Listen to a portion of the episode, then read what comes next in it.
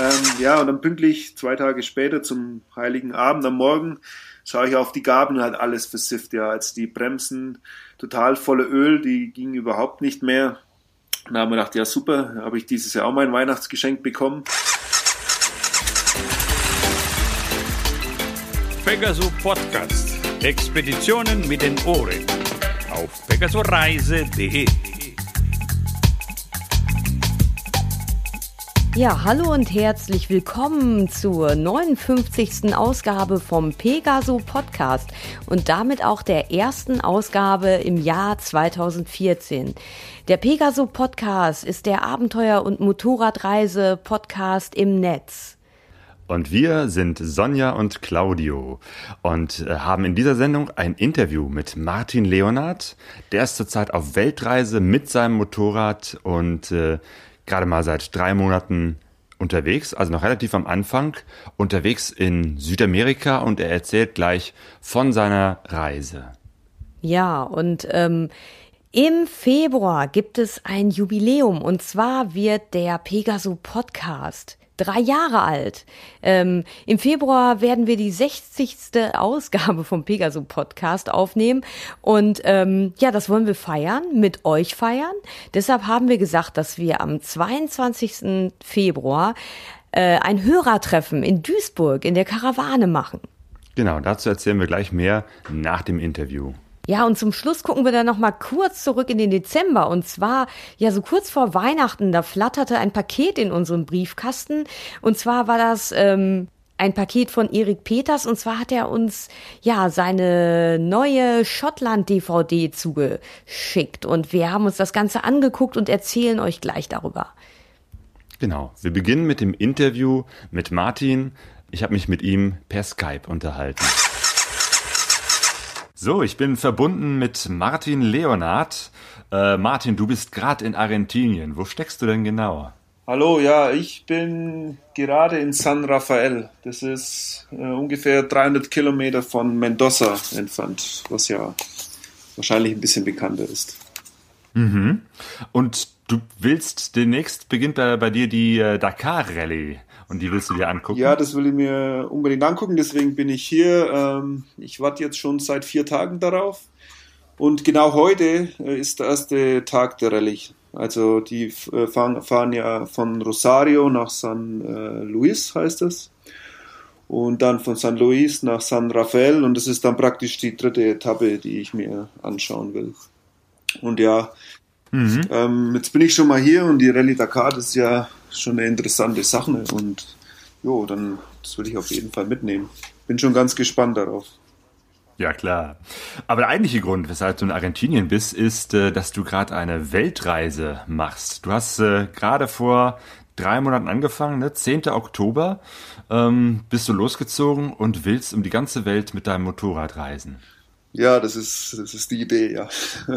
Das ist der Traum, hat ja immer einen Traum. Mein, äh, ähm, und habe mir halt ein Motorrad gekauft, ein schönes und dieses habe ich hierher verschifft und ja, und jetzt geht's los und seit drei Monaten bin ich dabei, ist jetzt natürlich noch alles ziemlich frisch, aber ich gehe jetzt mal davon aus, dass ich mindestens drei Jahre unterwegs sein werde, wenn nicht sogar mehr, aber das sind ja so Sachen, dass das so weit in die Zukunft kann man ja gar nicht planen. Mhm. Also mal grundsätzlich die Idee, einfach frei zu sein, zu reisen, mit dem Motorrad natürlich, weil es Spaß macht. Ähm, ja, jeden Tag halt so genießen. Und ja, also bis jetzt äh, äh, bereue ich es keine Sekunde, diesen Schritt gemacht zu haben. Jo, ähm, es ist ja nicht deine erste Reise. Du bist ja schon einiges äh, unterwegs gewesen in verschiedenen Ländern. Äh, du bist auch viel mit dem Motorrad unterwegs. Äh, die Sache, wo ich dich so im Netz zum ersten Mal wahrgenommen habe, war deine Nordcup-Tour im Winter zum Nordcup nach Norwegen zu fahren. Aber jetzt, ich glaube, um so eine Weltreise zu machen, muss ja doch gehört einiges mehr dazu äh, und nicht nur ein langer Urlaub. Das heißt, du hast alles hinter dir abgebrochen, hast deinen Job gekündigt äh, oder bist du beurlaubt? Wie machst du das? Ähm, na nee, ich habe den Job gekündigt, das ist ganz klare Sache. Ich meine, ich, äh, ich wollte das auch so. Also ich wollte jetzt nicht wissen, okay, ich bin jetzt zwei Jahre beurlaubt und dann gehe ich wieder nach Deutschland zurück, um dann weiterzuarbeiten. Also das wollte ich nicht. Für mich war klar, wenn ich auf Weltreise gehe, äh, und diesen Gedanken hatte ich ja schon über Jahre, Also für mich war klar, dass ich, äh, ich will da nicht gebunden sein, da muss ein freier Horizont sein und ähm, ja, ohne Verpflichtung, das war ganz klar. Also ich habe dann meinen Job gekündigt, ähm, das, das war die Grundvoraussetzung. Ähm, wie finanzierst du so eine Reise? Die finanzielle Sache ist jetzt so, ähm, ich hatte wirklich, äh, also ich bin jetzt äh, 33, ähm, äh, vor zehn Jahren ging das so zum ersten Mal los, ähm, dass ich dann mal dann so Bücher gelesen, vielleicht kennst du die auch, so abgefahren in 16 Jahren um die Welt. Ja. Klaus und Claudia Metz und die hatte ich auch schon mal persönlich getroffen vor sechs Jahren und so. Und naja, da ging das halt los, da habe ich so zum ersten Mal so die Idee gehabt, Mensch, ich, ich will eine Weltreise machen, irgendwann mal. Aber dann war ich natürlich noch Student und so und hatte mir eh nie Geld. Und aber sei es drum, äh, ich habe irgendwann angefangen, mir ein äh, Bankkonto zu machen. Und das war dann so mein Weltreise-Bankkonto. Äh, das äh, habe ich nie angefasst, das Geld. Und da habe ich immer so, wenn ich halt Geld verdient habe, immer so ein Viertel ungefähr von meinem Einkommen habe ich da draufgeschoben, also jeden Monat. Wenn der, wenn der Gehalt da war, habe ich sofort ein Viertel mehr abgespart. Und naja, und das ist halt dann über die Jahre jetzt gewachsen und ich, ich wusste, ich will irgendwann mal so eine große Reise machen, aber ich wusste halt nicht im Detail, wann genau das passiert. Und naja, und dann kannst du ja überlegen, ich habe jetzt äh, knapp acht Jahre lang da reingespart und da hat sich schon ein bisschen was angehäuft. Und ja, das ist jetzt mal mein Grundbudget. Und naja, und dann äh, wird man erstaunt sein, wenn man mal einfach alles verkauft zu Hause. Also wenn man mal das Auto verkauft, den Fernseher, äh, die Möbel, was da alles zusammenkommt. Also da gab es am Ende auch nochmal ein ganz gutes Budget, das wo da oben drauf gekommen ist. Und ja, also das ist jetzt im Moment so das, was ich habe und äh, das sollte drei Jahre reichen. Und mal sehen, was auf dem Weg passiert. Ich meine, vielleicht arbeite ich mal nebenbei irgendwo oder man, manchmal schreibt man ja so äh, Artikel für so Motorradzeitschriften. Das ist immer so, so eine nette Sache, um dieses Budget aufzustocken. Also von dem her ähm, bisschen Planung und bisschen schauen, was auf dem Weg so mitkommt und dann kann man sich das schon finanzieren. Äh, ja, Klaus Schubert äh, und äh, Claudia Metz, dieses äh, Buch 16 Jahre um die Welt abgefahren. Äh, das ist für viele Menschen eine äh, wirklich große Motivation gewesen. Ich staune gerade, du hast die beiden mal getroffen. erzähl mal, wo sind die gerade und was machen die so? Das ist jetzt schon sieben Jahre her. Ähm, ich war vor sieben Jahren mit dem Rucksack unterwegs, auch in Südamerika bin damals in Buenos Aires angekommen, äh, dann alles nur mit Hitchhiken, also Daumen raus und warten, bis, bis mich jemand mitgenommen hatte. Ähm, bis, bin ich bis nach Ushuaia runter und dann an der Küste hoch bis nach Kolumbien. Um das mal kurz zu beschreiben. Äh, sei es drum, äh, Klaus und Claudia, die zu der Zeit, ich glaube, die leben da immer noch, aber zu der Zeit waren die in El Bolson. Das ist auch in Patagonien. Naja, die haben da so ein kleines, nettes Haus und äh, die wohnen da. Damals hatten sie äh, ihre zwei Töchter. Die älteste, Anna hieß sie, glaube ich. Ja, ich glaube Anna. Äh, war damals sechs. Die kleinere, weiß ich jetzt leider den Namen nicht. Ähm, die war dann drei. Also die sind jetzt dann praktisch ja auch schon wieder älter. Ähm, nee, hatten da so eine richtig schöne Hütte und ich war da bei denen und habe dann Klaus so ein bisschen im, also ich war da zwei Wochen bei denen habe der Klaus ein bisschen so im Wald geholfen. Wir haben dann da gemeinsam ihr Holz äh, äh, als Bäume gefällt und irgendwie Holzbretter sägen lassen. Und äh, ja, dabei habe ich ihm geholfen. Dafür haben die beiden mich halt aufgenommen oder die vier. Und äh, ich konnte halt dann da umsonst schlafen in meinem Zelt und äh, essen und so. Für das war alles gesorgt. Und natürlich haben mir die von ihren Reisen erzählt, von ihren Abenteuern. Und das war natürlich dann äh, schon auch eine Inspiration. Wobei, was, was ich halt feststelle, ich meine, jetzt, das war vor sechs Jahren, jetzt ist ja die Zeit auch wieder anders. Ich, ich denke mal so, in den, die sind ja in den 70er losgefahren, da war ich noch nicht mal geboren, sind die losgefahren. Ähm, und ja, also was halt immer rauskommt, wenn man mit so Leute sich unterhält, diese ältere Generation, ich denke mal, das Reisen war insgesamt einfach ein bisschen abenteuerlicher. Ich meine, da gab es kein Internet, nichts. Da, sobald man in Marokko war, war man schon wirklich auf einem anderen Planeten. Und ja, das ist halt bei den Gesprächen mit den beiden immer ganz deutlich herausgekommen. Ja, das Reisen äh, verändert sich äh, auf jeden Fall, auch was die Motorräder anbetrifft. Du bist mit einem ganz nagelneuen Motorrad unterwegs, der KTM 1190 Adventure. Wie bist du drauf gekommen, dir so ein Dickschiff für diese Weltreise anzuschaffen? Ja, das ist, werde ich oft gefragt und äh, die meisten schütteln den Kopf, warum man mit so einem neuen Motorrad und so viel Elektronik und allem äh, um die Welt fährt. Ähm, ich sehe das halt anders, es ist irgendwie Stand der Technik. Ähm, und oft wird man halt kritisiert von Leuten, die noch nie so ein Motorrad gefahren sind. Also denen empfehle ich einfach mal eine Testfahrt zu machen. Und dann, also die, das Motorrad ist einfach Fahrspaß pur. Das ist, äh, äh, das ist einfach so. Und äh, ich hatte mir das lange überlegt. Fahre ich jetzt mit einem alten Motorrad los? Ich hatte ja die KDM 690 zum Beispiel. Das war auch ein super Motorrad, wäre schön leicht. Hätte ich aber umbauen müssen. Hätte ich bestimmt 4000 Euro reingesteckt. Ähm, dann gibt's ja das, okay, nimmt man ganz altes, also eins ohne Elektronik, irgend so eine, so eine BMW, so einen alten Boxer, äh, machen ja auch viele. Ähm, ja, ähm, finanziell, wenn man das mal genau äh, sich anschaut, äh, gibt sich das nicht viel, weil sobald man anfängt, an so einem Motorrad äh, irgendwie Koffer hinzuschrauben, wenn es darum geht, einen großen Tank, man will ja einen großen Tank, also 500 Kilometer will man ja eigentlich schon kommen, so zum Fernreisen. Wenn man da mal anfängt, ähm, dann stellt man ziemlich äh, stellt fest, dass es einfach am besten ist, wenn man ein Motorrad kauft, wo eigentlich alles schon so komplett passt, ja. Ähm, ich hatte ja damals, als ich, ja, ich, ich wusste, ich will ein neues Motorrad. Das war mal klar, weil ich wusste, ich bin lange unterwegs. Ähm, und ja, ich wollte nicht mit so einer alten Kiste durch die Gegend fahren. Ähm, das war mal die eine Entscheidung und dann gab es eigentlich äh, drei mögliche Optionen für mich und das war die, oder vier eigentlich.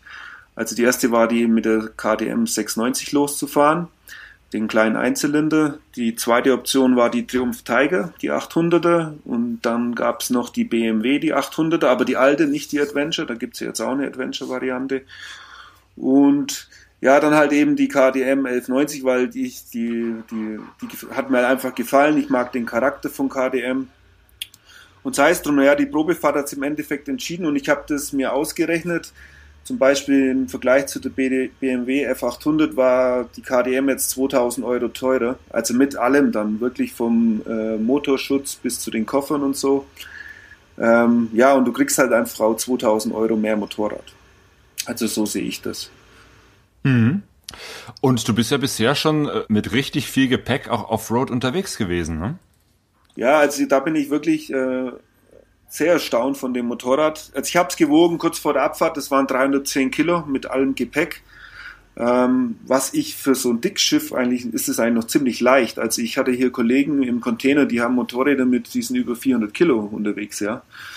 Ähm, also irgendwie so BMW Adventure 1200 da, die wiegt ja gleich 280 Kilo.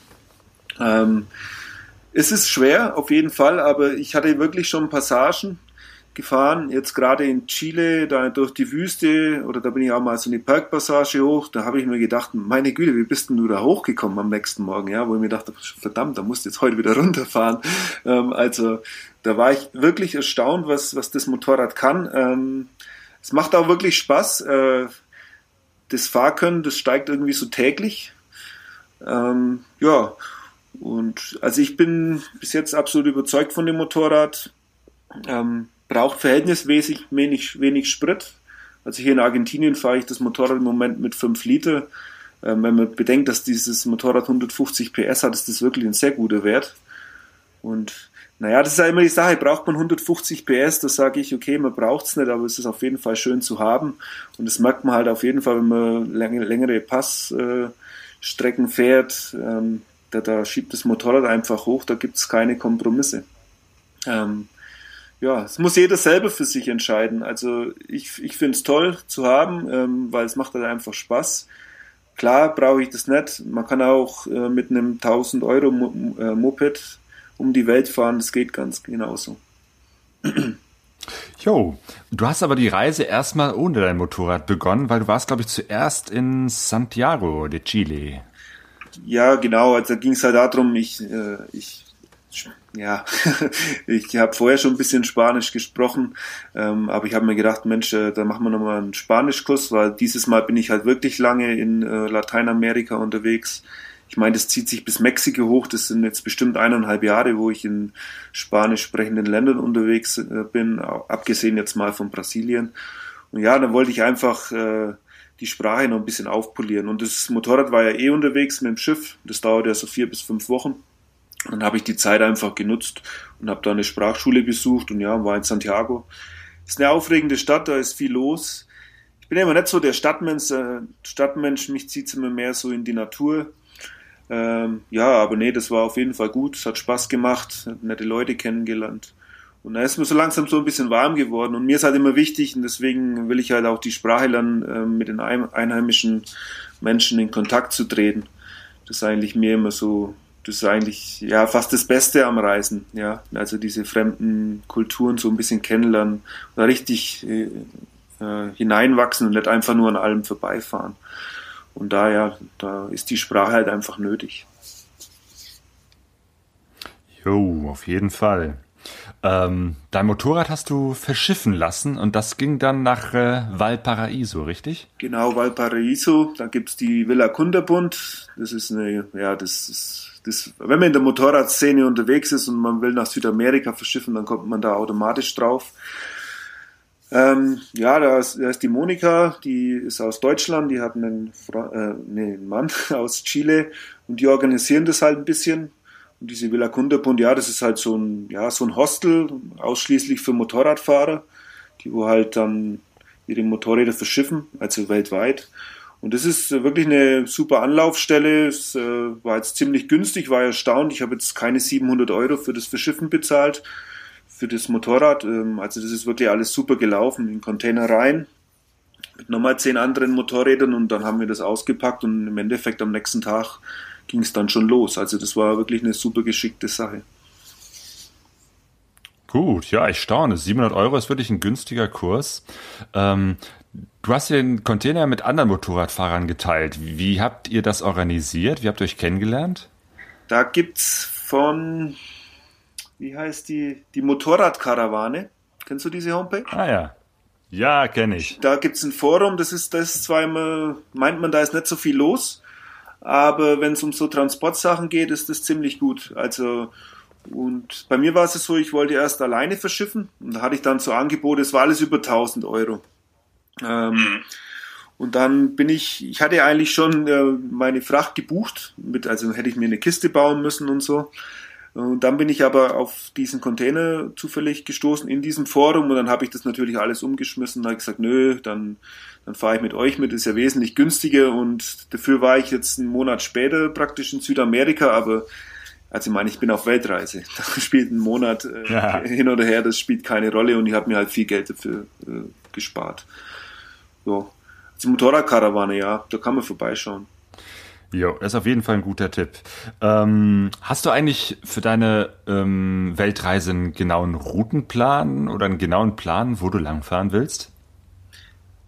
Ja, ich habe ja, ich habe eine Idee, ich habe einen Traum und da gibt's ja auch, ich weiß nicht, auf meiner Homepage gibt's so eine Karte, das ist so eine Weltkarte mit so, eine, das ist auf meiner Homepage, genau, und im, im Facebook findest du es auch ähm, und da ist mit grünem Stift ist so eine Route eingezeichnet. Ähm, ja, das ist jetzt halt mal so die Idee. Ähm, erst Südamerika, dann will ich an der Ostküste diesmal hoch, also Brasilien. Weil ich ja vor sechs Jahren schon mal hier war, hatte ich ja vorhin erzählt, und dann bin ich an der Westküste hoch. Ähm, diesmal will ich es an der Ostküste probieren. Dann halt klar Venezuela, Kolumbien. Auf Kolumbien freue ich mich riesig, da war ich schon mal. Das ist ein super Land. Dann kommt noch die ganze Mittelamerika-Geschichte des Dorian Gap, wird ja auch noch spannend, äh, wie, wie, man das dann macht. Und dann halt hoch bis Alaska, um das mal ganz grob abzustecken. Ich denke, bis dahin sind auf jeden Fall schon mal zwei Jahre vorbei, wenn nicht sogar mehr. Ja, aber ich gebe mir keinen Zeitdruck. Also ich will das wirklich so machen, wie es mir gerade so in den Kram passt. Ja, und danach auf jeden Fall äh, Russland, Mongolei, theoretisch einmal um China außenrum. Dann gibt es ja Turkmenistan, Kasachstan, äh, Pakistan, Indien rein, also so ganz grob jetzt die Route. Ähm, ja, dann ist die Frage, macht man äh, Asien? Auf jeden Fall, denke ich. Äh, ist günstig da, ist, ist schön, ist aufregend. Dann ist auf der Karte noch im Moment dabei Australien, das weiß ich jetzt noch nicht so. Also von allen Kontinenten reizt mich eigentlich Australien am wenigsten. Was mich am meisten reizt und deswegen ist es am Ende ist Afrika und da will ich auf jeden Fall einmal von Süd nach Nordafrika äh, durchqueren. Und äh, ich denke mal, Afrika ist von allen Kontinenten auf jeden Fall der Kontinent, wo man das meiste Abenteuer finden kann. Ja, und dann zurück nach Europa. Wenn überhaupt. Ich weiß es nicht. Ich weiß es wirklich nicht. Okay, Ende offen. Das klingt sehr, sehr spannend. Ähm, als du in Valparaiso losgefahren bist, ähm, ja, hast du dir aber erstmal so ein bisschen einfach so die, die Gegend erkundet, richtig? Ja, also die, dieses, äh, dieses Zentrum von Chile, das wird von den meisten Touris eigentlich einfach ausgelassen. Und ähm, ich muss sagen, ich habe mir gedacht, okay, ich mag es ein bisschen langsamer jetzt aber irgendwann stellt man fest, okay, hier gibt's wirklich nichts zu sehen. Und dann äh, bin ich dann äh, in den Norden hochgefahren. Ich wollte halt in die Wüste. Ich bin ja ein bisschen so ein Wüstenberg-Fan. Äh, das ist immer das, wo mir am besten gefällt. Wenn ich da nachts draußen irgendwo in meinem Schlafsack liege und äh, ohne Zelt und Sternenhimmel schauen kann. Also das ist mir so das Liebste eigentlich. Und ja, das, das findet man ganz leicht in der Atacama-Wüste. Und da bin ich dann auch hoch. Ähm, ja, das war eigentlich die meiste Zeit bis jetzt von der Reise, war ich in Chile von, äh, im Norden von Chile unterwegs. War lange in San Pedro de Atacama. Das ist so ein, so eine Stadt, ist ziemlich touristisch. Ähm, aber man kann dem Ganzen ziemlich gut entfliehen. Dafür, es war eine gute Base, so, um, um die Gegend da zu erkunden. War dann in Bolivien, habe diese Laguna-Ruta gemacht. Also es ist eine ganz harte Nummer mit dem Motorrad. Also wenn das mal jemand vor. Was ist das? Die Laguna-Route, also du hast bestimmt schon mal den Salade Uyui gesehen, diesen Salzsee da in Bolivien. Mhm. Ja, also Fotos bisher nur. Ja, Fotos, ja. Also da war ich jetzt nicht, diese fahre ich aber später noch hoch, weil da war Regenzeit jetzt. Ähm, und von diesem Salar, wenn man so knapp 800 Kilometer in den Süden fährt, also die Strecke, das wird die Laguna-Ruta bezeichnet. Und ja, da gibt's halt ganz viele schöne Lagunen äh, mit, mit Flamingos und dann halt das Altiplanum, also immer über 4000 Meter. Und ja, da gibt's halt ganz viel, viel Tourismus mit so Allradautos, mit so 4x4 und ja, und mit dem Motorrad muss man ja schon schauen, äh, also gerade wenn man allein unterwegs ist, dass man irgendwo sicher ist, deswegen bin ich diese Route erstmal gefahren. Aber ich wusste, falls ich wirklich liegen bleibe, da kommen Leute und die, die können mir äh, können mir auch helfen. Ich meine, es ist eine Wüste, ja, da gibt's kein Wasser, nix. Ähm, das kann schon lebensgefährlich werden, wenn man da jetzt einen, einen schlimmen Sturz hat und so. Und deswegen habe ich mich für die Route entschieden. Aber Jo, also wer das vorhat, äh, kann ich nur sagen, 20 Liter Wasser, so wenig Gepäck wie möglich, äh, Stollenreifen und äh, ja, einfach durch den Sand kämpfen. Also da waren Passagen dabei, da gibt's diesen Steinbaum, äh, Arbuel de Pietra heißt der, oder Pietra. Ähm, auch ganz bekanntes Bild, hast bestimmt auch schon mal gesehen. Ähm, und die Strecke nördlich von diesem Baum, da habe ich für 80 Kilometer zwölf Stunden gebraucht. Also das war, das war ein richtiger Kampf. Das war wirklich nur tiefster Sand. Ähm, also das, das war, also das, da war ich fix und fertig an dem Abend, das weiß ich noch. Und dann hat man halt natürlich immer das, tagsüber hat es dann so plus 35 Grad. Und sobald die Nacht hereintritt, äh, es ist ja in der Wüste, das, das dauert eine Stunde, hat man minus 10 Grad. Also meine kälteste Nacht war da minus 15,7. Und äh, man ist praktisch in, immer in diesem ständigen äh, Wandel zwischen eiskalt und äh, heiß zum Beispiel das Wasser, morgens ist es tiefgefroren, dann muss man erstmal auftauen, dann ist man auch gut beraten, wenn man eine Thermosflasche dabei hat, wo man dann noch ein bisschen Wasser hat, wo halt nicht gefroren ist, damit man es wenigstens einen Kaffee machen kann. Ähm, ja, also da, das war jetzt von dieser ganzen Reise bestimmt die abenteuerlichste Route. Waren insgesamt äh, sechs Nächte, 800 Kilometer und ja, auf jeden Fall anspruchsvoll, würde ich wirklich sagen. War ich aber bestimmt nicht der Erste, wo das gemacht hat. Und mit einem leichten Motorrad tut man sich da auch ein bisschen leichter wahrscheinlich. Mhm. Ja, ich habe nur ein paar sehr, sehr schöne Fotos auf deinem Blog gesehen. Äh, von der Landschaft, von den Flamingos, von den Dingen, die du da gesehen hast. Ähm, und du bist rüber nach äh, Bolivien gefahren. War das auch auf dieser Strecke oder war das schon? Nee, das ist ja, das ist ja die Strecke. Was ich jetzt erzählt habe, das ist die Laguna-Route, das ist im Altiplano, das ist in Bolivien. Und ich bin da in Chile gewesen, San Pedro, und da also kannst du so viel, ey, da kannst du Motorrad fahren in der Wüste, bist du, bist du, nee, also Da gibt es so viele Möglichkeiten und Straßen und äh, man braucht da wirklich einen großen Tank. Also da wird es mit 500 Kilometer schon manchmal wirklich knapp. Ähm, einmal war es auch so, ich, mir ist wirklich der Sprit ausgegangen. Ich war komplett vollgeladen. Äh, also wenn ich meine Kanister auch noch voll mache, komme ich knapp 600 Kilometer. Und einmal war es so, es hat wirklich nicht gereicht. Und dann musste ich da ähm, mehr oder weniger am Schwarzmarkt, man muss sich ja da ein bisschen umhören, äh, Benzin kaufen.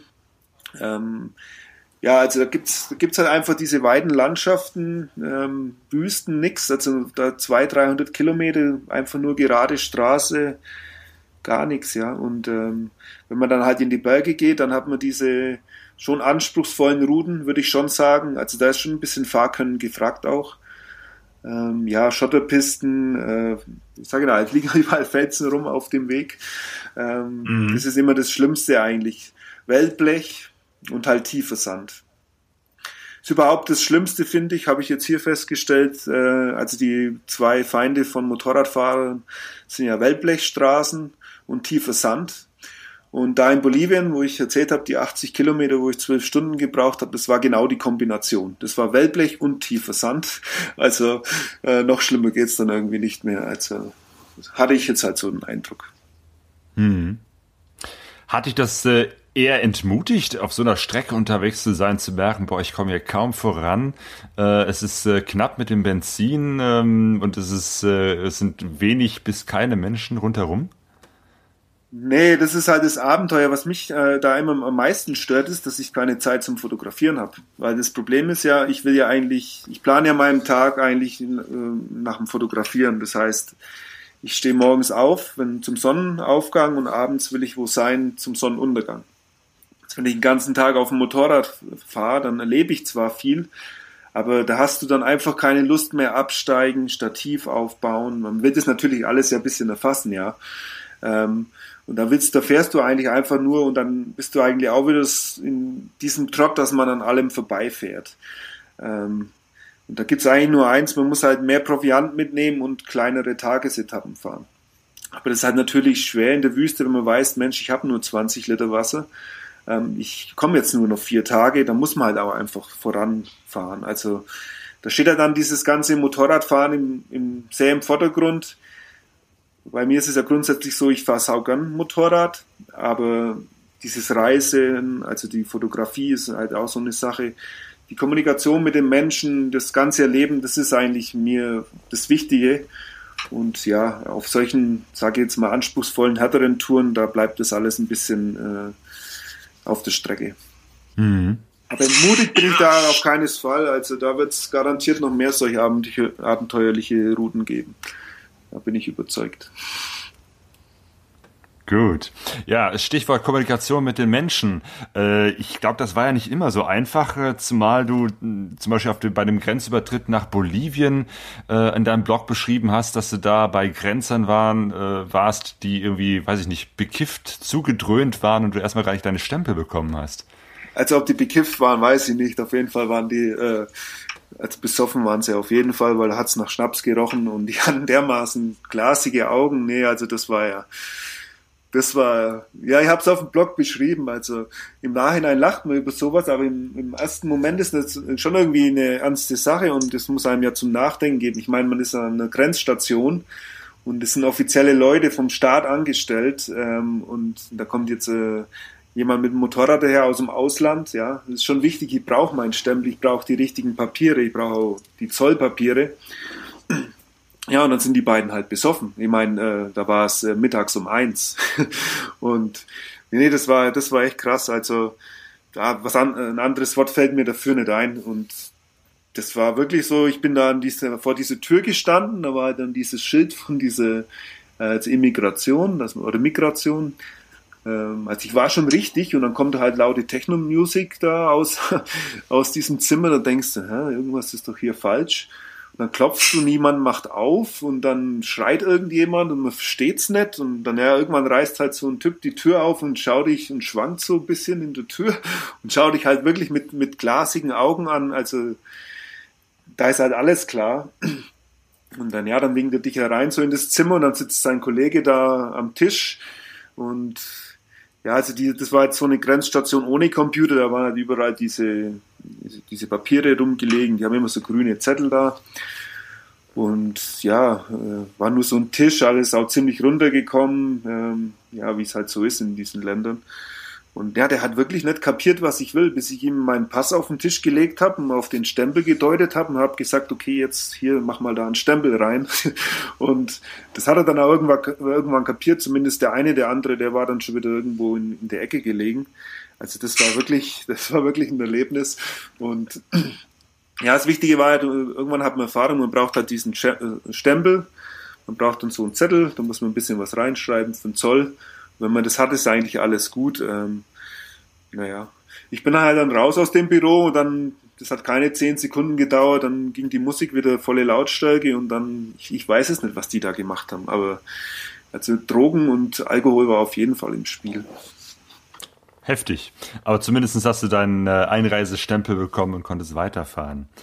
Äh, und ebenfalls in Bolivien hattest du zum ersten Mal, bist du zum ersten Mal auf einen Vulkan gestiegen. Das war in Chile. Äh, ah, Chile. Ja, ja, macht ja nichts. Äh, aber das ist, also das war bei San Pedro und ja, ich hatte äh, den glücklichen Umstand, sage ich mal, meiner letzten beruflichen Tätigkeit habe ich das zu verdanken, dass ich halt ein paar Forscher kenne, also Vulkanforscher ähm, vom GFZ Potsdam. Und ja, das war wirklich Zufall, dass die auch gerade in San Pedro de Atacama waren, um den Vulkan Lasca zu besteigen. Naja, dann habe ich die angeschrieben und gesagt, hey, wie sieht's aus? Ich würde sogar mal auf dem Vulkan und äh, das wäre eine super Möglichkeit von mir, äh, für mich. Und da haben die gesagt, ja klar, kannst du mitkommen, hilfst uns ein bisschen beim Tragen. Und ja, das war, das war wirklich super. Und ähm, ja, da gibt's ja auch dieses kleine Video da auf meiner Homepage, einen Artikel habe ich ja auch geschrieben. Ähm, ja, das war auf jeden Fall einer der Höhepunkte von der Reise jetzt. Also das war schon beeindruckend, da hochzusteigen und dann, wenn man dann zum ersten Mal in diesen Krater schaut, ich meine, der ist 700 Meter tief da unten. Man kann sich nur vorstellen, auch die Forscher wissen nicht, was da unten ist. Da brodelt wahrscheinlich das Lava noch so durch die Gegend und ja, überall raucht's da ein bisschen. Ähm, ja, und am besten war halt einfach diese unglaubliche Aussicht. Man ist da auf 5600 Meter und man kann hunderte von Kilometer weit schauen und überall sind diese Vulkane so verteilt in einer Landschaft, die, ja, es ist eigentlich einfach alles so, wie, wie, wie in so einem, wie so wie in so einer Traumwelt, ja. Also das kann man sich, das kann man so sich eigentlich gar nicht äh, vorstellen, wie das da ist. Alles so unwirklich irgendwie. Und naja, und dann halt dann die Sache mit den äh, Forschern war halt super, weil ich halt viel lernen konnte. konnte. Ich habe denen halt bei ihren Messungen da ein bisschen geholfen. Und das fand ich schon super interessant. Also das war eine richtig gute Sache. Und ich war ja insgesamt zweimal auf den Vulkan Lasca. Also wir sind da zweimal hoch, weil, weil wir halt mehr Messungen machen wollten und oder die Kollegen wollten mehr Messungen machen. Und da war ich dabei.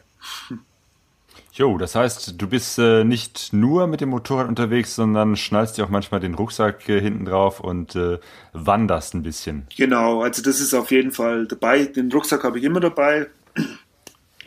Da bin ich jetzt auch schon lange am Überlegen gewesen, Mensch, weil beim Motorradfahren selber nervt der ein bisschen. Der ist halt auch wieder gewichtsmäßig ein bisschen Übergepäck und der trägt halt ein bisschen blöd auf, hinten ist irgendwie immer im Weg. Aber auf der anderen Seite ist es halt einfach so, wenn ich jetzt drei Tage in die Berge will, dann brauche ich einen vernünftigen Rucksack. Das ist so ein 40 Liter Trekking-Rucksack. Und nee, den gebe ich nicht her, habe ich jetzt äh, beschlossen, weil Motorradreisen ist schön, aber auch einfach mal zu Fuß gehen, die Natur genießen, äh, wandern, das, äh, das will ich mir nicht nehmen lassen. Ähm, und dann ist dir aber auch irgendwann mal äh, was kaputt gegangen. Die Gabelsimmeringe waren undicht. Ja, das war, das war richtig schön. Das war pünktlich zum Heiligabend, zum Morgen. Also ich habe gerade zwei Tage vorher habe ich die 10.000 Kilometer überschritten am Motorrad, ja. Da dachte Mensch, super, 10.000 Kilometer, huhu, ist ja eigentlich noch gar nichts, aber ja, es sind 10.000 Kilometer. Ähm, ja, und dann pünktlich zwei Tage später zum Heiligen Abend am Morgen schaue ich auf die Gabel und halt alles versifft, ja. Also die Bremsen total voller Öl, die gingen überhaupt nicht mehr. Da haben wir gedacht, ja super, habe ich dieses Jahr auch mein Weihnachtsgeschenk bekommen. Und naja, da ist äh, ist halt dann das Problem, wo geht man hin? Ähm, jetzt meine undichte Gabel ist jetzt äh, nichts Besonderes. Also wer ein bisschen Offroad fährt, Endurosport oder sowas, das ist eigentlich gang und gäbe, dass man mal eine undichte Gabel hat. Ähm, die Sache ist halt, die ist eine Sache, will man es richtig machen, Simmeringe tauschen und so, dann braucht man richtig gutes Werkzeug, dann braucht man Spezialwerkzeug, eine Werkbank und das habe ich halt hier einfach nicht. Ja, nee, da hat man halt das Problem, neues Motorrad, das wird in Argentinien noch nicht mal verkauft, habe ich erfahren. Also das wird erst ab 2015 gibt's die 1190er hier. Das heißt, die, die schauen mich eh immer an, wie wenn ich vom anderen Stand bin. Und ja, dann, dann sucht man halt einen Händler. Man denkt ja, okay, ist Garantie drauf, kriegt man umsonst hier repariert. Das, äh, das ist aber alles gar nicht so leicht vor Ort. Am Ende stellt man fest, dass man halt auf sich selber gestellt ist und ja, da hat man so Probleme, wollte ich eine Fühlelehre kaufen. Ich habe zwar welche dabei, aber ich wollte halt eine ganz dünne, weil das besser ist für die Simmeringe. Ähm, es war unmöglich. Also ich war in bestimmt zehn Läden. Ähm, ich hatte mir drei verschiedene Wörter rausgesucht im Internet, was jetzt halt Fühlerlehre auf Spanisch heißt. Keine Chance, sowas herzukriegen. Und dann, naja, da hatte ich irgendwann den Einfall, habe davon auch schon mal gehört gehabt, ähm, die äh, Simmeringe mit einem äh, alten Fotofilm, mit so einem Analogfilm zu reinigen. Und ja, das habe ich gemacht. Äh, das hat super funktioniert. Ich bin jetzt seitdem auch wieder 1000 Kilometer fast gefahren und die Gabeln sind super trocken. Ich glaube, also wenn das so weiter funktioniert, dann kann ich mir den Gabelservice sparen. Und ja, insgesamt hat mich das 8 Euro gekostet. Und normalerweise in Deutschland hätte ich, also in Deutschland, ja, er, ich hätte es jetzt umsonst gekriegt. Ich habe mit meinem Händler in Deutschland äh, telefoniert, der meint, das wäre Garantiesache. Aber normalerweise kostet sowas 250 Euro.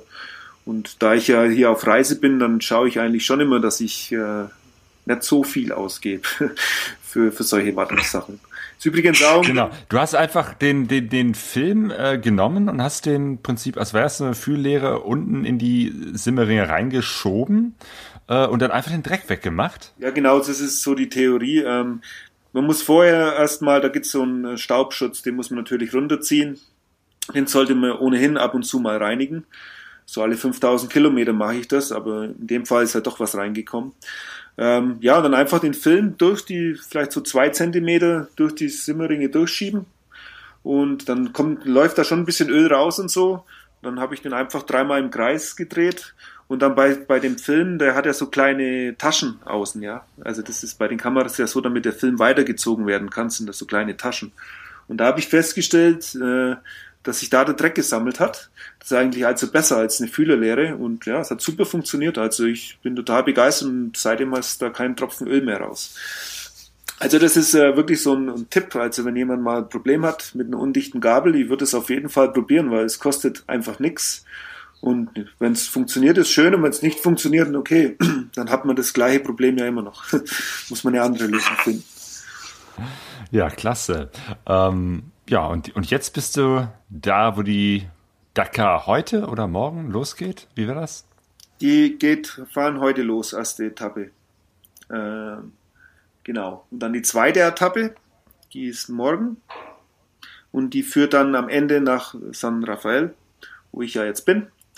Und ja, da warte ich jetzt halt. Und äh, das Problem mit der Dakar ist, ähm, es ist ganz schwierig herauszufinden, welche genaue Route die fahren, weil also ich, ich, es ist zum ersten Mal, dass ich eine Rallye verfolge, aber ich glaube, das ist so, dass die Fahrer ja die Route erst kurz vorm Rennen bekommen. Also die bekommen ja dann eine Stunde vorm Rennen, so, das ist eure Route, Fahrt, ja, ähm, wo die dann halt, äh, wie nennt man denn das? Äh, das Roadbook. Das Roadbook, genau, genau, das Wort habe ich gesucht. Äh, das Roadbook bekommen die dann und äh, dann wissen die ja, da müsst ihr rechts, da links und da gibt's eine starke Kurve und da nicht so. Und ich glaube, soweit ich die Philosophie von der Rallye verstanden habe, bekommen die das erst kurz vorm Rennen. Und deswegen weiß halt auch niemand, wo genau die jetzt durchfahren. Ähm, und ich bin jetzt schon, und ich bin jetzt schon die ganze Zeit, es gibt halt hier Einheimische, ist jetzt nicht zum ersten Mal hier und ich bin jetzt schon die ganze Zeit so am, am bequatschen, wo ich dann am besten hingehe, weil ich will natürlich, also ich will das fotografieren und ich will natürlich, äh, ich will die Autos springen sehen, ja, ich will die Motorräder im tiefen Sand äh, sich durchwühlen sehen und das will ich halt fotografieren und mal schauen, wie sehr mir das gelingt. Äh, das Problem ist halt auch, die fahren an einem Tag 800 Kilometer. Das kann ich unmöglich äh, äh, mitreißen, ja. Also die sind ja halt, das ist ein Rennen, ich meine, die sind schnell, die Kollegen. Ähm, und ich bin jetzt halt gerade dabei, heute habe ich jetzt auch noch mal ein bisschen geschaut und gestern habe mir ein paar Spots gesucht, wo ich denke, da kommen sie vorbei, wo ich vielleicht auch äh, ein paar schöne Fotos machen kann. Mein, es sind 400 Fahrzeuge, also insgesamt. Ähm, die sind schon eine Weile unterwegs, so ist es nicht. ja, aber anders kann man es nicht machen. Und dann in San Rafael äh, gibt's halt so, ihr, haben die ihr Nachtlager.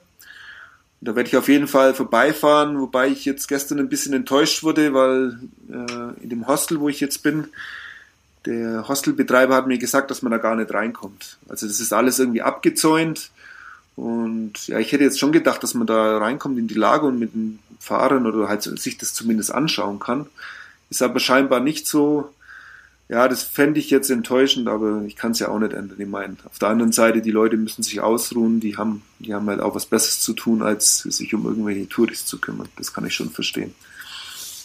Gut, aber es wird auf jeden Fall von dir Fotos geben. Da bin ich mal sehr gespannt, was du dann bloggen wirst oder auf Facebook posten Ja, wirst. ich will nicht zu viel versprechen, vielleicht wird's ja alles nix. vielleicht fahre ich ja, es gibt hier so eine Wüste, äh, das ist auch bei San Rafael, äh, wie heißen die, die Dünen von Nachil oder irgendwie so. Kann jetzt auch falsch sein. Ähm, ich habe das schon mal probiert, da führt halt auch so eine sandige Strecke hin, das sind knapp 20 Kilometer, das heißt, da muss ich mich vorher ein bisschen durchkämpfen, wenn ich das sehen will. Ähm, das Problem ist jetzt, es kann sein, ich fahre dahin, komme irgendwann nicht weit und dann sehe ich nämlich von der Dakar überhaupt nichts. Und ja, ich hoffe jetzt noch ein bisschen drauf, ich will einfach mal ein paar Leute anquatschen. Ich meine, ich bin ja da nicht der Einzige und da gibt's auch andere Touris. Und da vielleicht nehme ich einfach mal jemand mit in seinem Allradauto ein bisschen ein Stück, dass ich da meine Fotos machen kann. Das muss ich alles sehen. Ähm, ich plane da heute noch ein bisschen und morgen ist es soweit und sobald die Autos da mal vorbeifahren, dann kriegt man das schon mit. Da muss man einfach mit den Leuten quatschen und ja, ich will, ich will schon einen Eindruck kriegen, wie, wie die Rallye da so abläuft. Jo, toi, toi, toi. Wie sieht denn dein weiterer Plan, deine weitere Route in Südamerika aus? Also im Moment ist es so, ähm, ganz ehrlich, äh, Argentinien jetzt im, also Chile fand ich super, Bolivien auch. Ähm, Argentinien Norden hat mir jetzt nicht mehr so gefallen. Ähm, mir persönlich ist da einfach zu viel los. Ich weiß auch nicht, ähm, so diese weiten Landschaften und so, ich, die Freiheit vermisse ich da halt einfach. Deswegen habe ich jetzt, ich habe jetzt aber ziemlich wenig Bilder gemacht im Norden von Argentinien. Es ist einfach nicht so mein Ding. Das ist ganz ehrlich. Und jetzt bin ich halt in San Rafael, wie gesagt, Dakar. Und sobald es vorbei ist, werde ich jetzt noch äh, einen Abstecher nach Patagonien runter machen. Aber ich werde nicht bis nach Feuerland fahren, weil ich ich war da einfach schon mal vor sechs Jahren und ich hatte da, ich habe da sehr gute Reiseerinnerungen und ähm, nee, ich, ich, ich muss jetzt da nicht unbedingt nochmal bis Ushuaia fahren, nur um sagen zu können, ich war am südlichsten, in der südlichsten Stadt äh, der Erde, ja, also das, das brauche ich nicht und in die Antarktis will ich nicht, da war ich schon. Ähm, das ist meiner Meinung nach der einzige Grund, bis nach Ushuaia zu fahren. Ähm, deswegen, nee, ich fahre ein bisschen runter, wahrscheinlich Fitzroy, das ist so ein ganz bekannter Berg, äh, werde ich noch mitnehmen, äh, Torres del Paine. Und dann geht's die Carretera Austral hoch nach, äh, nach Chile wieder und dann nach Santiago. Und da ist dann der erste Service fällig fürs Motorrad und ich warte auch auf äh, ein paar Ersatzteile kriege ich noch. Kriege eine neue Sitzbank zum Beispiel. Und da warte ich noch drauf und sobald es da ist, dann denke ich mal geht's im Februar so auf nach Paraguay, Brasilien. Und da geht dann eigentlich für mich dann die Reise erst richtig los, weil das sind dann neue Länder für mich. So Chile und Argentinien, Bolivien, das, das habe ich ja alles schon mal bereist. Ist natürlich mit dem Motorrad anders, ist wesentlich, ich fühle mich wesentlich freier, aber mir fehlt so ein bisschen das Abenteuer, ja, was Neues zu entdecken. Und ähm, deswegen wird es für mich schnurstracks nach äh, Paraguay gehen. Und da bin ich mal gespannt, was auf mich zukommt. Jo, Brasilien, da bin ich auch ein großer Fan von dem Land. Äh, was, äh, hast du schon eine Idee, wo du da in Brasilien langfahren willst? Ja, Brasilien, das ist, äh, das ist ein bisschen blöd, weil äh, eigentlich das ist so ein großes Land und das war für mich, also ich bin aus Südamerika, mir gedacht, okay, ich schließe an die Reise vom Frühjahr an und ich wusste, okay, Brasilien, das ist ein großes Land, da will ich lange bleiben, also mindestens sechs Monate hatte ich gedacht, wenn nicht sogar noch länger. Cool. Ja, das ist cool. Das Problem ist, seit Februar gibt es ein neues Gesetz aus Brasilien und alle Europäer, also mit europäischem Pass, bekommen nur noch drei Monate Visa pro Jahr, ohne Verlängerung. Auch nicht mit der Option, früher ging das ja auszureisen und wieder einreisen, wieder drei Monate, das gibt es nicht mehr. Und das kommt. Ach, scheiße. Ja, das ist, ja genau. In der Öffentlichkeit sage ich auch mal Scheiße dazu, ja. ähm, nee, das ist total bescheuert. Ähm, weil jetzt habe ich halt die Wahl, was mache ich in drei Monaten? Ich wollte eigentlich Amazonas reinfahren, kann man ja ein bisschen, dann ist man dann auch so weit. Eigentlich wollte ich mir da mal ein Floß bauen oder ein Boot kaufen, ja, und einfach mal vier Wochen da durch den Amazonas schippern. Also, wie gesagt, das Motorrad kann ich auch mal stehen lassen. Ähm, aber das haut zeitlich einfach alles nicht hin, ja. Und ich denke mal, wie es jetzt ist, ist ja auch die Weltmeisterschaft dann. Das wird dann bestimmt auch spannend nächstes Jahr oder dieses Jahr. Wir sind ja schon im neuen Jahr. Ich denke, wir einfach jetzt die Küste hochfahren, diese, ja, die ganze Küstenstraße hoch halt bis Venezuela. Und da lasse ich mir richtig viel Zeit. Da habe ich auch schon ein paar Bekannte. Also ich habe Florianapolis, Bekannte in Rio de Janeiro, die werde ich alle besuchen. Ähm, und dann ist die Idee, dass ich halt ein äh, bisschen in Venezuela bleibe, vielleicht nach Kolumbia reinfahre und dann noch einmal probiere, nach Brasilien reinzukommen. Dann würde ich mir irgend so eine Grenzstation suchen, wo sie vielleicht auch noch keine Computer haben und dann hoffe ich mal, dass sie mir vielleicht nochmal die drei Monate geben. Und dann könnte ich nämlich diesen Abstecher Abstecher, ja, das ist jetzt auch das falsche Wort, dann könnte ich diese Reise in, in den Amazonas halt auch noch wagen. Ähm, das ist alles ein bisschen blöd. Mir wäre es am liebsten gewesen, ich hätte ein Visum jetzt gleich für sechs Monate oder so. Ich habe ja auch in, bei den Botschaften angefragt in Deutschland, aber die haben mir geschrieben, geht nichts mehr. Ähm, seit Februar äh, 2013 gibt es das einfach nicht mehr. Man kann auch gar keine speziellen Touri-Visas mehr beantragen. Früher ging das ja.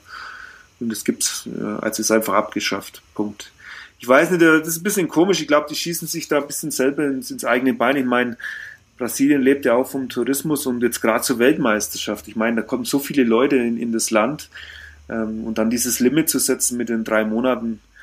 Mal sehen. Ich meine, ich habe eins gelernt auf Reisen. In Wirklichkeit sieht es meistens immer gar nicht so schlimm aus. Es kann sein, ich, ich treffe in äh, Brasilien Bekannte und die sagen, ja, da gehst du dem und dem und dann kriegst du deinen Stempel schon für noch mal drei Monate einfach abwarten und Tee trinken, sage ich mal.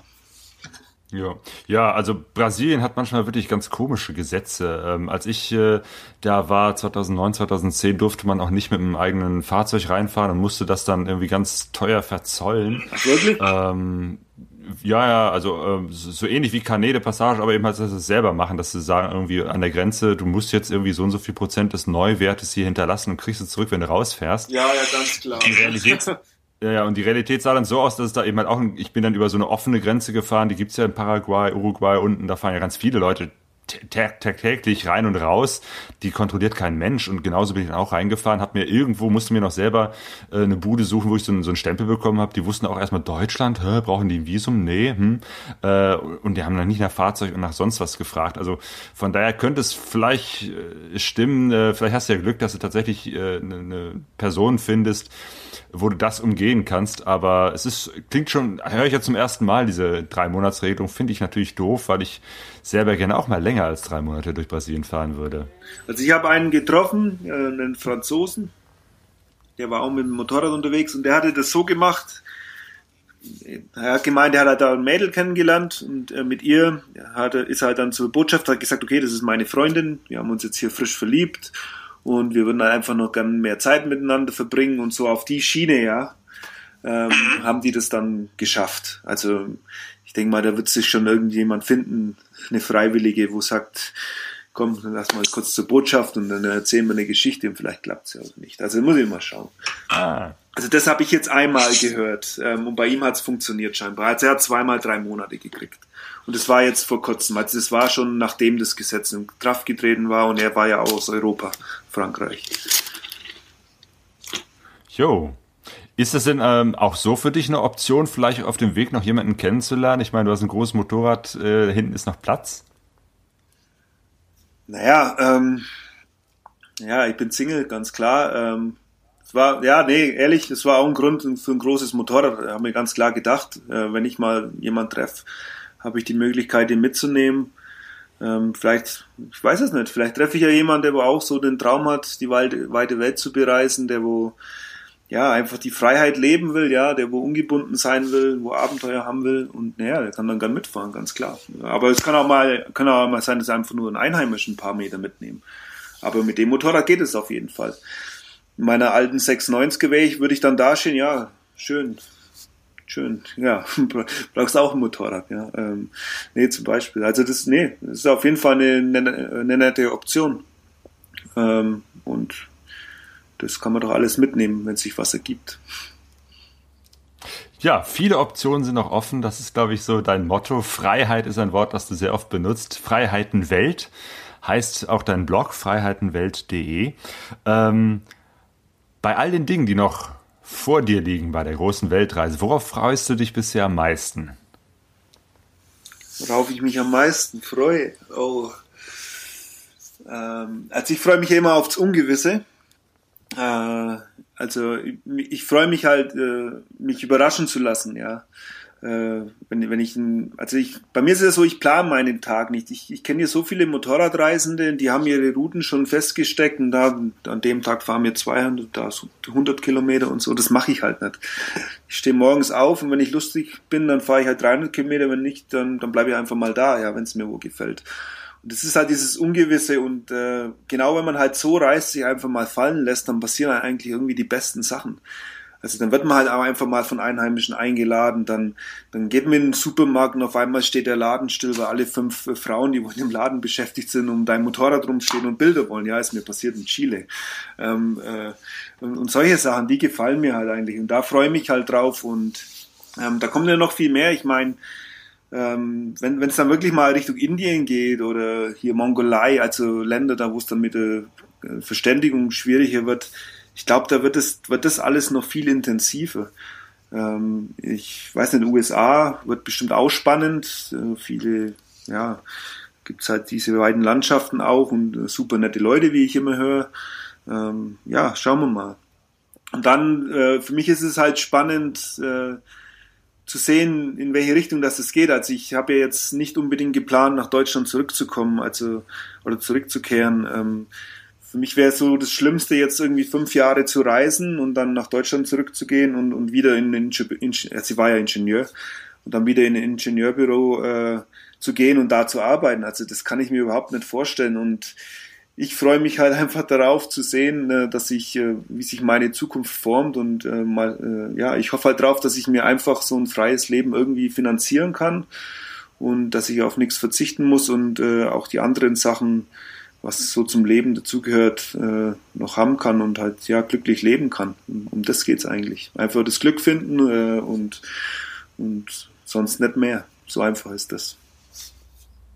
So einfach ist das. Ja, du hast dir vorgenommen, äh, dein Leben zu verändern. Das ist schon nicht wenig. Ja, das habe ich ja jetzt schon gemacht. Ne? ähm, mhm.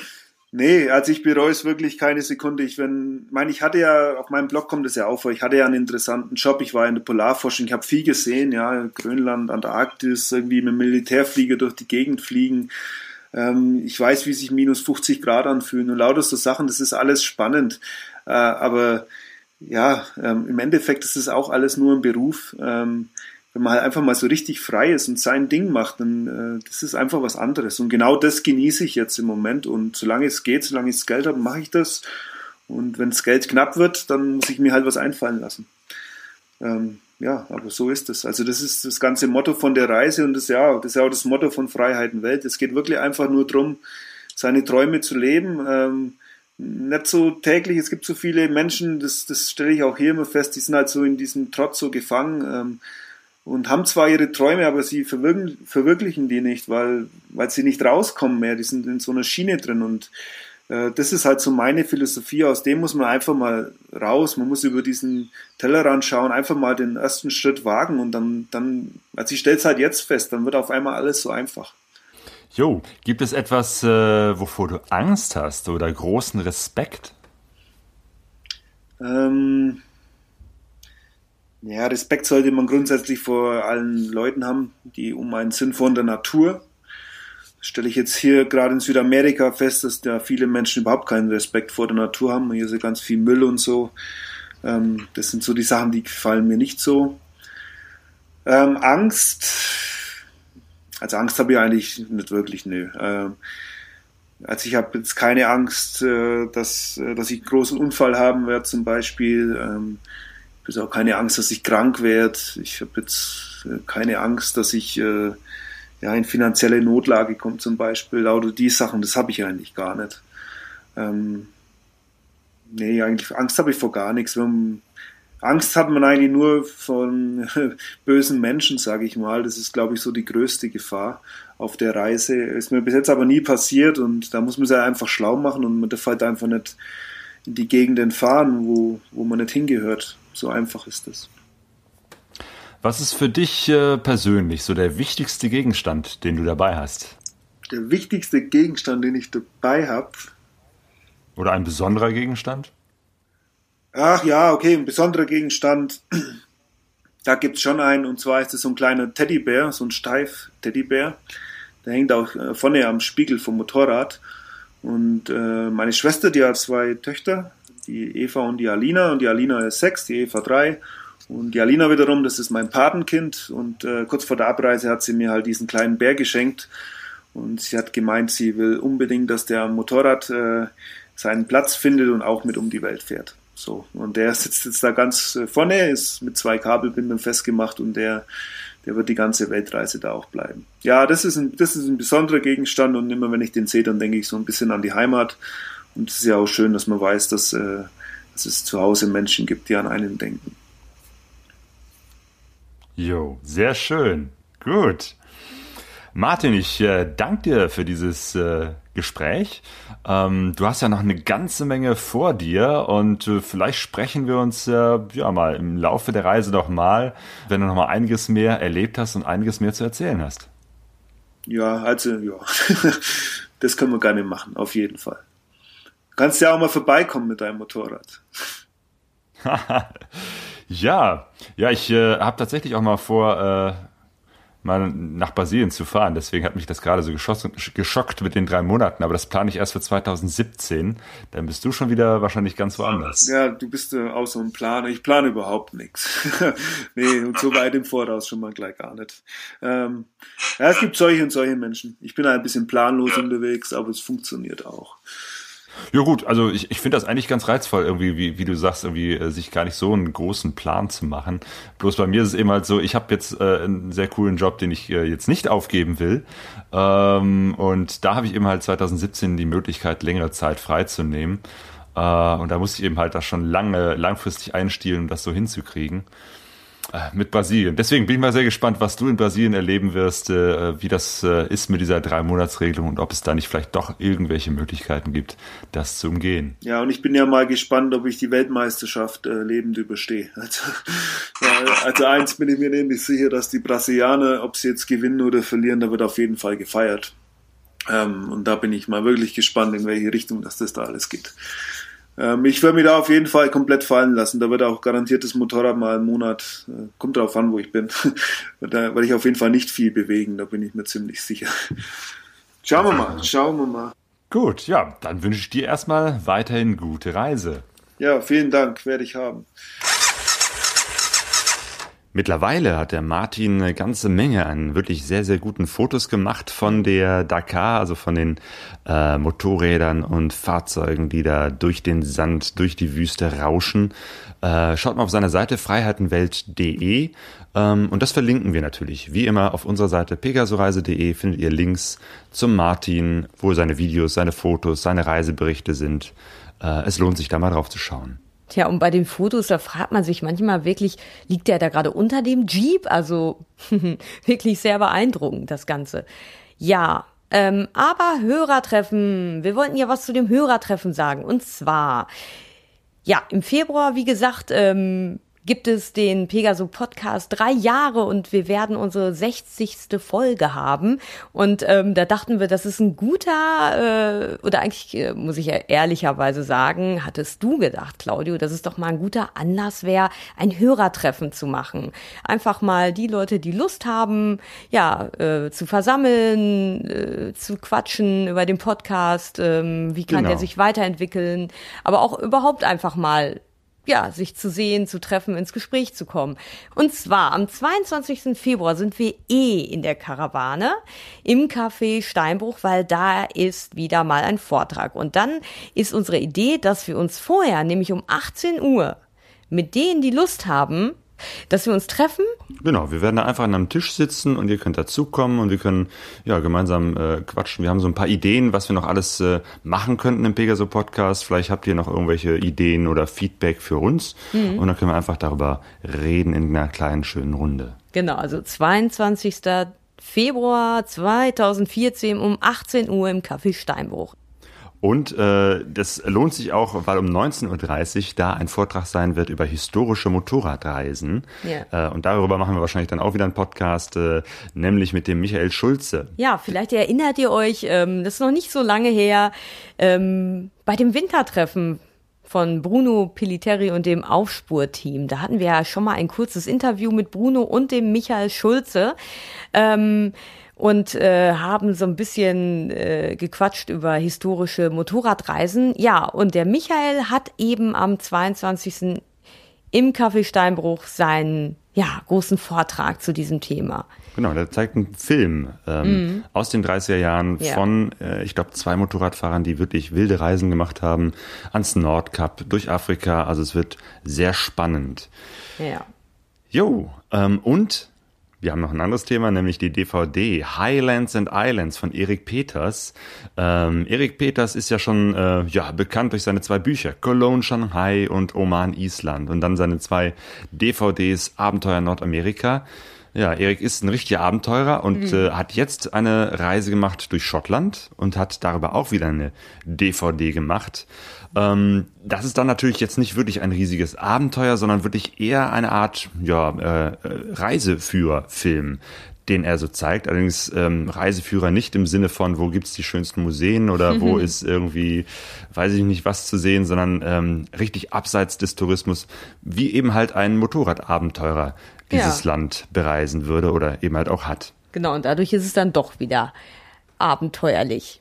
Ja, er gibt so ganz viel Tipps und Insiderwissen weiter. Mhm. Ähm, er erzählt im Prinzip die ganze Geschichte aus seiner Perspektive. Also und Erik ist, wie, wie, man ihn halt so kennt, nicht jetzt jemand, der an irgendwelchen Städten interessiert ist oder am, am Loch Ness, obwohl er da auch dann einmal kurz ist, so ganz äh, abfällig so sich abwendet und nur so ein paar Stofftiere mit dem Monster zeigt und sagt, nee, ihn interessiert das nicht. Ihn interessieren vielmehr die Highlands, also die große Landschaft, so die die äh, einsamen Gegenden mhm. und äh, die Single-Track-Roads, die so sind. Mhm. Dann schaut er sich natürlich die äh, Whisky-Brennereien an. Ähm, ja, es kommt immer wieder so sein derber Humor vor, wenn ja, er. Ja, genau. Und er ist sich ja auch vor nichts zu schade. Ne? Das hat man doch schon in den alten äh, Videos gesehen. Und er ähm, mutet sich jetzt auch ziemlich viel zu und er probiert zum Beispiel dieses Nationalgericht, äh, das schottische Haggis und ähm, frittierte Fleischreste ja, in, genau. in, in Darm. Ja, und frittierte Schokoriegel, obwohl für die würde ich mich schon eher begeistern, muss ich ehrlich gesagt sagen. Und er trifft natürlich wieder irgendwelche schrägen Typen, wo man sich immer fragt, wie, wie, wie lernt er die überhaupt kennen? Mhm. Äh, ein Punkrocker, der sich äh, in, in den Highlands zurückgezogen hat und jetzt äh, Schwerte, historische Schwerte schmiedet und damit sein Geld verdient. Ja. Ja, und das Beste ist eigentlich ganz am Schluss irgendwie so ein Bonus, wo er Reisetipps nochmal ganz konkret für Menschen, die sagen, ich möchte mir das gerne mal ansehen, ich möchte nach Schottland fahren, mhm. gibt, ähm, wo er etwas erzählt über die Routen, die er empfehlen würde, über das Wetter, äh, über das Wildcampen und zeigt dabei sogar, wo er wild gecampt mhm. hat und welche Straßen er gefahren ist, sehr präzise, sogar mit GPS-Daten. Ja. Ähm, also richtig handfest, wer mal nach mhm. Schottland will, äh, der hat auch was davon, äh, von dieser DVD. Äh, und auch wenn man nicht dahin fahren will, es macht Spaß, sich das anzuschauen.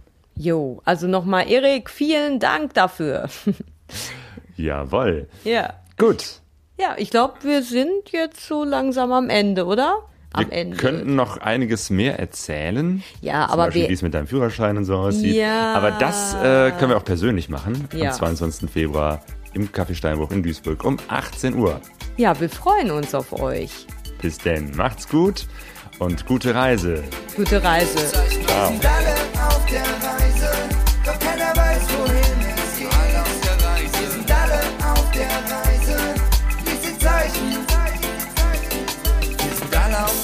Reise, alle auf der Suche, die Sehnsucht ist unser Motor. Wir kennen uns nicht. Pegasoreise.de